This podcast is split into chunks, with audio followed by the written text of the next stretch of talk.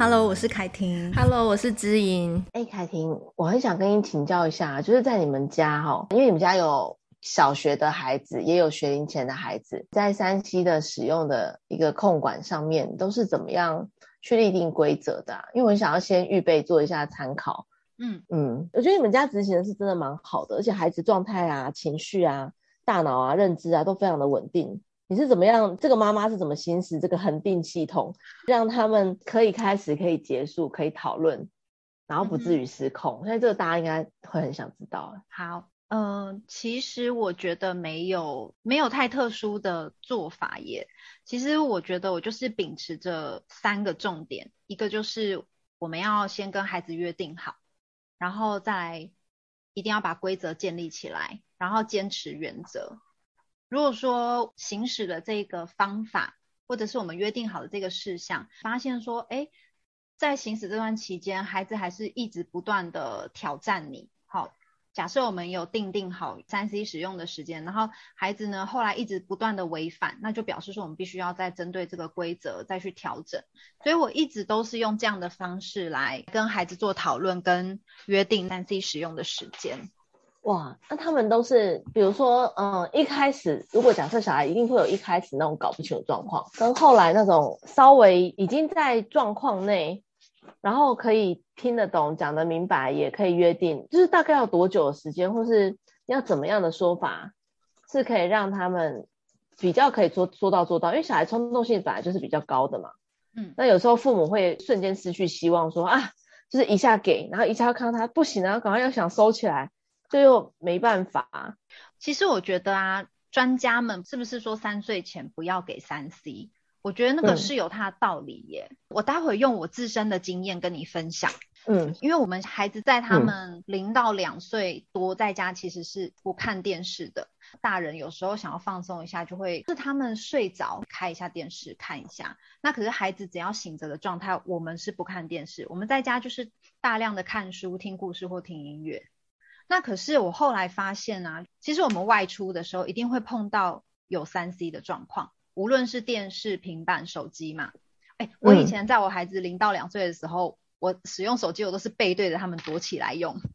可是后来你会发现说，其实你到外面。时时刻刻看到三 C 的东西，那现在的小孩啊，嗯、现在这个年代的孩子，其实他们的脑是跟我们这个年代出生的孩子是不太一样的。他们其实一出生身边就充斥着三 C，所以三 C 对他们来说其实是非常正常的一项。他们就是三 C 原始人。对，这个其实对他们来说，就是你眼睛一张开，其实世界到处都是，你走到各个角落都是。那我会觉得说，一直在阻挡，躲起来用三 C，故意隐瞒，不让他们发现有这个东西，反而是有一点刻意，会让孩子就是好像跟这个社会或者这个世界该有的一些连接，可能就断掉了。当然，我所谓的这个连接，不是说我鼓励使用三 C 哦，就是只是说，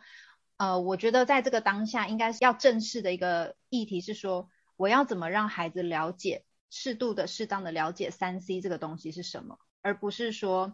害怕它的存在，因为我觉得现在太多的家长都会把三 C 把它想成是一个很大的议题，因为他们觉得三 C 很恐怖。可能就是也是有太多身边的例子，或者是大部分的例子都在说明这个三 C 呀，哈，就是会让孩子沉迷呀，等等等这种负向的例子很多，所以家长就很害怕。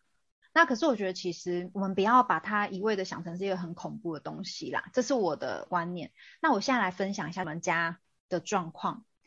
刚刚提到嘛，就是我们外出的时候一定会碰到有三 C 的情况，无论是到别人家做客，或者是到各个公共场所，其实都会碰到。所以大概在孩子两岁多的时候，我就想说，假设我们今天到某间小吃店去吃饭，那小吃店常常会有电视在嘛，那电视就会播放新闻，或者是诊所可能就会播放一些卡通影片啊给孩子看。那这个时候我要怎么办？我要跟诊所说，哎、欸，你们不可以开这个卡通给孩子看吗？叫他们关掉吗？或者是要求餐厅把电视关掉吗？不可能嘛，对不对？所以我记得以前呢，他们很小的时候，我是会尽量引开他们的注意力，就是不去看那个电视荧幕。但后来越来越大，嗯、他们其实就知道这个是社会上有东西，他们也会好奇。所以后来只要我外出会碰到这些场所，碰到三 C 的情况的时候，我也不会刻意去阻止他。第一个，我一样假设他要看，我就让他保持适当的距离。然后也会不时的跟他提醒说，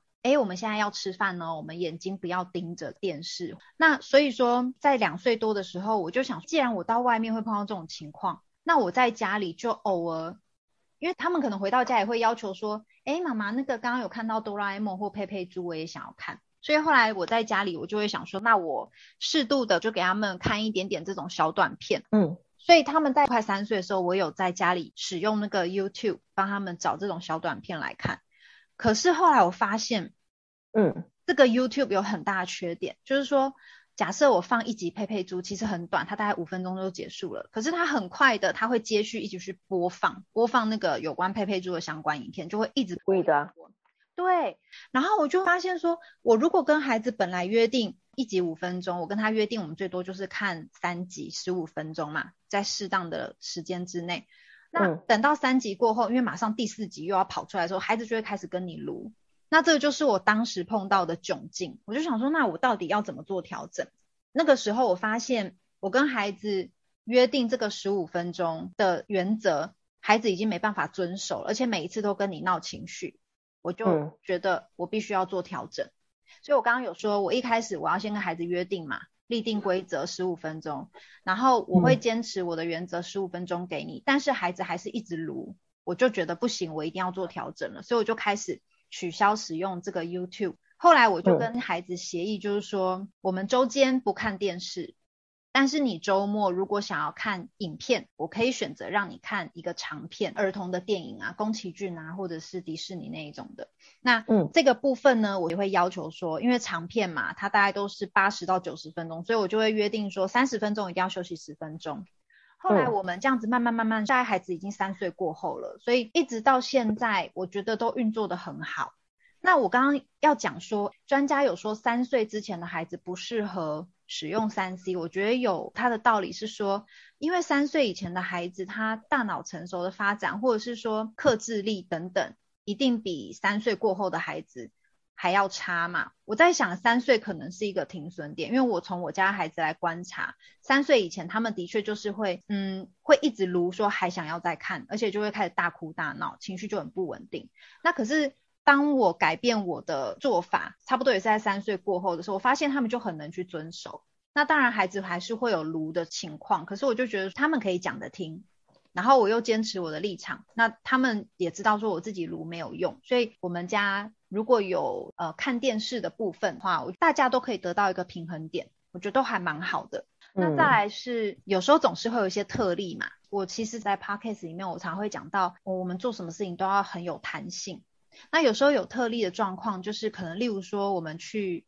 长辈家，哈、哦，这种情况的时候，那因为长辈他们会有自己的作息习惯嘛，他们还有自己的娱乐嘛，可能有的长辈家里就是他们会习惯要看电视，我们要去尊重长辈他平常在家里的生活，所以我就不会去改变长辈应该要如何。虽然说我们家的长辈以前啊，孩子只要到家里，他们一定是把电视关掉。我们家长辈都蛮配合的啦。后来就是孩子越来越大的时候，那我们家有一个阿祖，那你知道老年人他们其实有时候看电视就是一个娱乐啊。他们就是看电视或给电视看嘛，对不对？那阿宙都那么老了，他他有时候看到孩子回来，他也会想要急着把电视关掉。我都会跟他说没关系，没关系，阿宙你继续看着啊，小朋友可以在旁边做自己的事情。那我就发现我的孩子其实在这个部分，他们就会陪在阿宙旁边，然后画图啊，或者做自己的事。那偶尔时不时哎看一下阿宙看的电视，然后陪伴在阿宙身边，他们不会说一直盯着那个电视看。可是，如果他们真的有看到有趣的剧情或吸引他们的部分，我也会提醒他们说：“你们三十分钟要休息一下。”还有就是，我们有时候跟长辈一起吃饭，我们可能会在餐桌上聚餐，会聊天啊，聊比较久啊。那孩子会坐不住嘛？毕竟孩子就是吃完就下下去餐桌做自己的事情。我必须在餐桌上聊天聊比较久的时候，那我也会开放让孩子看一下儿童的影片。就变成说，他们看影片的时候可以安静，那我们也可以好好的跟长辈啊，或是聚会的时候聊聊天呐、啊。我觉得这也是彼此放松的一个时间啦。对我而言，我觉得就是这种弹性的部分可以做到。意思是说，我在家里都不看，但是我到了长辈家，我就是抓准大原则。他们如果有看一点点电视，我也不会说太刻意的阻止他们，或者是对他们发脾气这样子。嗯，然后这是电视的部分。那第二个大部分是手机或平板嘛。那一样大方向，我就是你要使用的话，就是三十分钟休息。那以前平板我会给他们用一些呃学习英文的软体，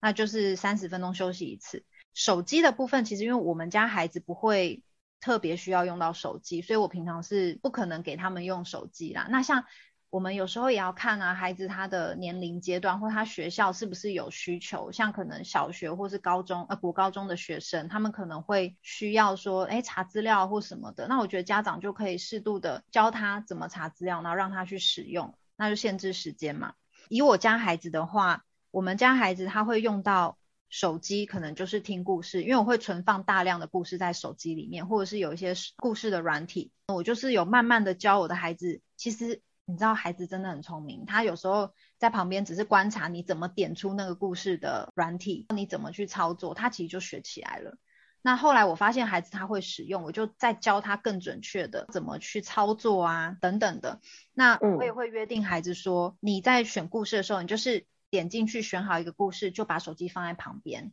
把这个故事听完，可能二三十分钟听完，你再去点选下一个故事，而不是说你拿着手机，你边听故事又在边滑，说你等一下要找什么故事。那我觉得这样子就是太过度使用。那我们家孩子他其实后来有学会这一套标准之后，就很自律。常常他就是自己做他的事情的时候，他会喜欢听故事，他会告诉我说：“妈妈，我现在要听故事，我要拿手机来听故事。”我说好，然后我就会发现他真的就是很自律的，照我的方法去做。所以我觉得，其实大方向制定好规则，然后你也要坚持你的原则。那还有，你就是不要怕孩子会不高兴，你也不要怕孩子会讨厌你。就是假设他已经要打破你的原则的时候，你就要坚定，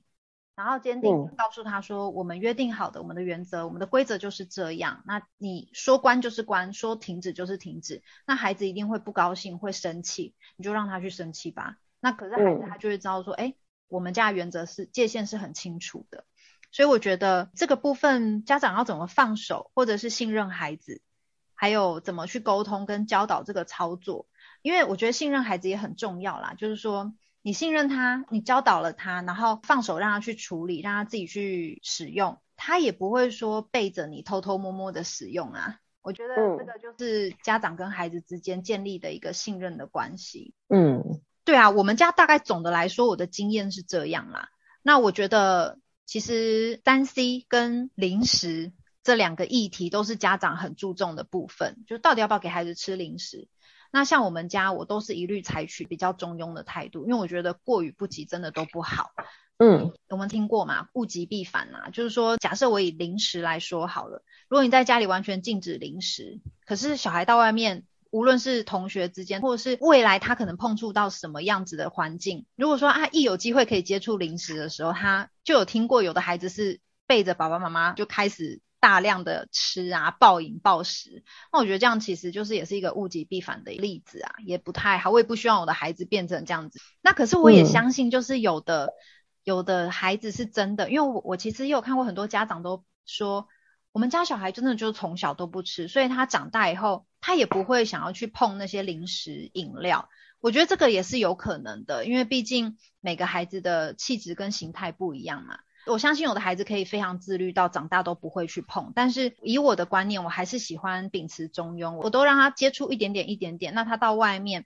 无论是跟同才之间，或者是他到真的开始有零食饮料的环境的时候，他也知道说，哎，这个我有吃过。同学之间也会讨论这部电影，或者是这个卡通人物，不会觉得说，哎，我什么都没有吃过，或者是我什么都没有看过，就没有一个话题跟同学去聊，或者是说他会觉得，哇，我都没有吃过，然后越是没有碰过东西越神秘嘛，对不对？所以他们就会更想要去碰触。所以以我的部分，我是这样做拿捏，但我觉得还是回归到家长身上啊。如果说这个家长他就是坚持，因为像像知影，我知道你就是坚持完全不用三 C 的家长，我觉得一定有你坚持的原因跟你在乎的那个点，所以我们还是一律就是回归到家长身上，尊重每个家长的选择。总之呢，我自己来为这个三 C 或者是零食来下一个结论，就是说，我觉得其实真的三 C 不可怕，零食也不可怕，只要你让孩子了解，好了解说，哎，那个三 C 它其实是。可以辅助我们的生活，然后它可以帮我们的生活做很多的改善跟便利性。那你立定原则，还有限制，给予孩子一些有限的权利，然后你正确的教导他使用的原则，其实你就可以让孩子了解说，哦，他其实是对生活是有便利性的。那不要让三 C 掌控到我们的生活，我觉得应该是 OK 啦。因为以我看，我们家孩子状况是很好，他们现在也不会因为说，哦，我今天没看影片，或者是我今天看了影片，看完了我还要继续录，就是他们的情绪也很稳定。嗯，这是我的分享，我个人的经验啦。其实我觉得这个词中庸之道是蛮好的。对，那如果是平日的话，你的小学的孩子就是是平日的话，就比较不会使用，是假日的时候跟妹妹一起之类的吗？还是怎么？呃，对，平日完全我们都不会使用，他会用手机按听故事，但是不会看影片。哦。对，平日我们完全就是不开电视的。但是我刚刚有讲特例嘛，如果说今天我们在平日的情况下到长辈家或者是怎么样，嗯、那种情况，他们如果有会必须面临到要看一点电视的时候，我也不会强力制止他，因为那个不是常态。嗯嗯嗯嗯，其实我觉得这个词中庸之道是蛮好的。我记得上次是和我女儿去早餐店，到那个早餐店就是在播新闻，嗯，因为我平常没有让她看嘛。他就是一边吃早餐，一边就是在那边看。我那时候采取的方法就是，应该是说就是跟他讨论。我就跟他说：“你有没有看到那个大卡车？那爷爷有没有跟你讲，在那个车子的四周不要站人？”我说：“就是这种情况，我们平常爸爸妈妈就是看很多这种新闻，所以我们知道小朋友车子看得到你吗？车子没有长眼睛，车子 no no。那你看我们坐在驾驶座，其实我们的那一那两个镜子，我们只有这三个镜子可以看得到人。”那如果看不到人，是不是很容易会看不到？而且你们这么小，这么矮，我就说你从前面这边哦，然后看我妈妈在车子后面，你看不看得到我？然后他就说 no no，我说对，所以你看不到妈妈。所以你看，如果你在车子四周，就会发生这个新闻跑出来的这个事情哦。每个都跟他解释，发现这种放慢式的跟他讨论啊，其实就是也是因为三 C 真的无可避免，你也不可能叫早餐店关掉。对，可是我觉得有跟他讨论，真的，然后又可以回归到我们的聊天，我就觉得蛮好的。像他之前有时候是听哥哥姐姐在讲《鬼灭之刃》啊什么的，然后他有一次去宝雅的时候，他就跟我说：“我要买这个《鬼灭之刃》的。”我说就跟他说：“哎，你怎么知道《鬼灭之刃》？”然后他就跟我讲哥哥姐姐有讲《鬼灭之刃》，我说：“啊，《鬼灭之刃》是一个很感人的故事哦。”然后回家的时候就跟他讲《鬼灭之刃》啊，就是有一对兄妹啊。然后那妹妹啊，被被鬼咬到之后也要变成鬼了。然后哥哥为了避免他变成鬼会被人家杀死，所以他就在保护他。他就会重复我话跟他弟弟讲。因为有一次他回家的时候，他就拿了一本书，然后跟他讲，这本书叫《鬼魅之刃》。就打开他就说，有一个哥哥跟一个妹妹，妹妹被鬼咬到，哥哥怕妹妹变成鬼。我就觉得哇塞，这个就是以后就算他有使用。三 C，或是我跟他就是大概知道他在看什么，说他会去思考或者是反刍，因为你知道我们姐姐上幼儿园的时候，幼儿园有一天晚上就是发了一张单子，说我们要晚上大家亲子一起去看电影，嗯，然后亲子一起去看电影就会就刚好，因为我们从来没有给他看过电影啊，就是很踩到我们家一开始没有使用三 C 的点，但是因为学校是放布幕，其实我会不让小孩接触三 C 是因为蓝光。而且蓝光会影响到我们的睡眠的系统，还有灰质、白质。如果他常常是看一些很快速的影片或动画，它会影响到孩子在思考。它就变，这也是我们人的记忆是这样子嘛？一开始注意一个东西，注意，然后接下来叫工作记忆、短期记忆、长期记忆，就是慢慢练习会进到长期记忆。所以他会记得，是因为进到长期记忆，他就不容易忘记。就像我们记得我们跟父母的名字啊等等。那如果没有经过这样练习的过程，就那个记忆就是一开始就注意注意注意，大量的声光刺激，注意之后就滤掉了。那滤掉之后，他等于有看跟没看，跟大脑没有在使用跟动起来嘛。而且在三岁以下的小孩，因为他的大脑壳很薄，所以包括电磁波啊等等，所以学校如果是放布幕的话，我觉得 OK，他可是他是可以试试看的。然后所以我们就全家人一起去陪他看电影，然后我发现也很有趣哦，就是。因为这样有这样实测的话，如果零到三岁的小孩，就像你讲，他很少使用，很少接触三 C 产品，他其实是很爱思考跟发问的。像比如说，我们那时候看完电影，我就问他说，他没有看到底啦，因为他那时候上下课之后已经很累了，所以我们只有看到快要结束前，我们就先离开。可是我事后再跟他讨论说，哎、